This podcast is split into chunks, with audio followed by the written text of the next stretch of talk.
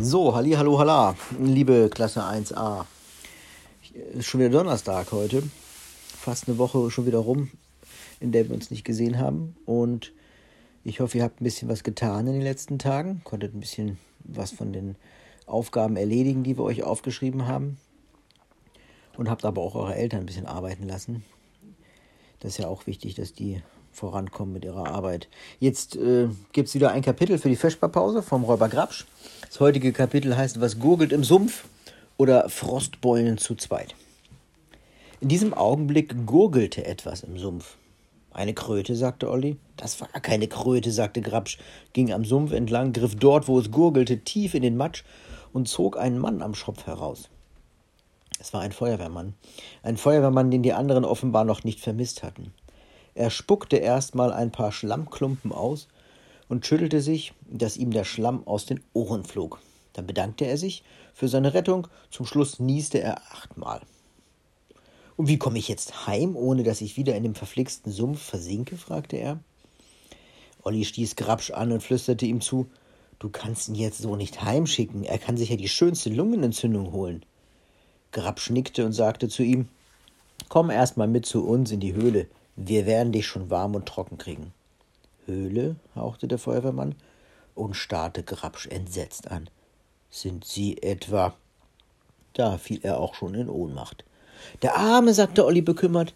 Er hält nicht viel aus, knurrte Grabsch, und solche Leute sind bei der Feuerwehr?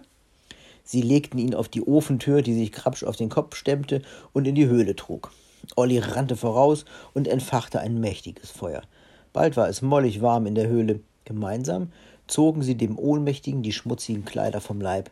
Grabsch warf sich den Mann über die Schulter, wusch ihn im Bach sauber, rieb ihn mit einem Büschel Laub trocken und trug ihn zurück in die Höhle. Olli flößte ihm einen Liter heißen Tee ein, bis er aus den Ohren dampfte. Dann legten sie ihn ins Heu und ließen ihn schlafen.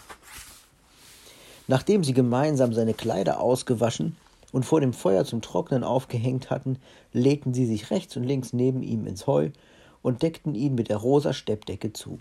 Zufrieden lauschten sie seinem Geschnarche. Am nächsten Morgen wachte der Feuerwehrmann putzmunter auf, ah, gähnte herzhaft. Er sah nichts als Heu und wunderte sich. Er tastete sich und griff, den, griff dem Räuber, der noch neben ihm schlief, aus Versehen in den offenen Mund.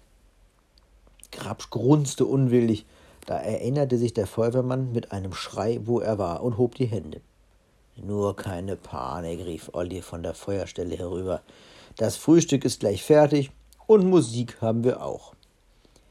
Sie stellte das Kofferradio an. An diesem Tag würde die Polizei ganz bestimmt nicht schon wieder in den Wald kommen, aber das Radio blieb stumm. Olli schüttelte es und beschimpfte es. Das werden wir gleich haben, sagte der Feuerwehrmann. Der war ein Hobby-Radio-Bastler über Radios vergaß er alles. Splitternackt sprang er aus dem Heu und machte sich über das Radio her. Mäuse, sagte er nach zwei Minuten, alle Kabel durchgenagt. Ich nehm's mit, ich reparier's Ihnen. Sie ließen ihm seine trockenen Kleider anziehen, gaben ihm einen heißen Kaffee und den Rest der Pfannkuchen und zeigten ihm den Weg bis zum Waldrand. Dort wünschten sie ihm eine gute Heimkehr. Nein, sowas, sagte der Feuerwehrmann beim Abschied. Ich habe nie geahnt, dass Sie, Herr Grabsch, und Ihre verehrte Frau Gemahlin so freundliche Leute sind. Na siehst du, sagte Olli, als der Mann hinter der nächsten Weggabelung verschwunden war und sie wieder auf Grabs Schultern saß, siehst du, wie ich dich schon geändert habe. Sie trommelte vergnügt mit ihren kleinen Füßen auf seine Brust. Der Räuber antwortete nicht. Stumm trabte er heimwärts. Warum bist du so still? fragte Olli. Weil ich müde bin, antwortete er mürrisch. In meinem ganzen Leben habe ich nicht so viel reden und nachdenken müssen wie in den letzten vier Tagen. Reden und denken, was Anstrengendes als das gibt es nicht. Plötzlich blieb er stehen und brummte. Teufel nochmal! Jetzt wissen die, dass ich in einer Höhle wohne und wo sie liegt. Das hat man von so einer albernen Freundlichkeit.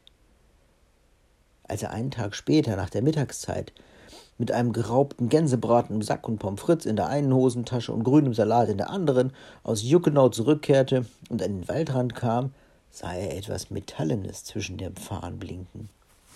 Es war das Kofferradio. Ein Zettel hing daran. Auf dem Zettel stand folgendes Es funktioniert wieder. Innigsten Dank und liebe Grüße, Ihr Feuerwehrmann. Am Abend trug Krapsch die Ofentür wieder in den Sumpf. Olli nahm das Kofferradio vom Haken an der Höhlendecke, wo es jetzt hing. Sie kuschelten sich auf der Ofentür aneinander. Beide waren sehr satt. Jetzt tun mir nur die Leute leid, denen du die Gans weggenommen hast, sagte Olli. Es war eine goldene Hochzeit, sagte er. Es standen noch drei Braten auf dem Tisch. Na ja, sagte Olli, die sind sicher trotzdem alle satt geworden. Nur werden keine Reste übrig geblieben sein. Sie schaltete das Radio ein. Eine Band rockte, sie stellte es auf leise, aber nach einer Weile stellte sie es ganz ab. Da hörte man ja die Vögel und Frösche nicht mehr, sagte sie. Still ist es hier viel schöner. Siehst du, grinste er, wie ich dich schon geändert habe. Sie lachte. Er aber wurde ernst. Er räusperte sich umständlich und dann sagte er, ich hab dir doch was verheimlicht, Olli, nämlich, nämlich, dass es hier im Winter kaum auszuhalten ist für einen, der das nicht gewöhnt ist. Du wirst Frostbeulen bekommen. Da, schau meine an. Willst du nicht doch lieber heimkehren nach Juckendorf? Nein, antwortete Olli. Ich bleibe hier. Wenn du mit den Frostbeulen leben kannst, kann ich's auch. Da nahm er ganz behutsam ihre Hand in seinem. So blieben sie sitzen, bis der Mond versunken war und ihre Hintern kalt wurden. Ja, das war das äh, letzte Kapitel in diesem Buch, ähm, was ich hier vorgelesen habe. Ihr erinnert euch, das ist so ein dickes, gelbes Buch. Und es sind mehrere Bücher vom Räuber Grabsch drin. Und morgen würde ich dann einfach anfangen mit dem nächsten Buch vom Räuber Grabsch. Das heißt nämlich Ein wilder Winter für Räuber Grabsch.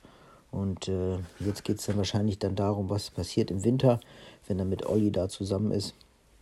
Passt nicht ganz zu unserer Jahreszeit. Wir haben ja Frühling, aber ich denke, das wird vielleicht auch ganz spannend zu sehen, was der Räuber Grabsch im Winter macht. Gut, das war's wieder für heute, für Donnerstag.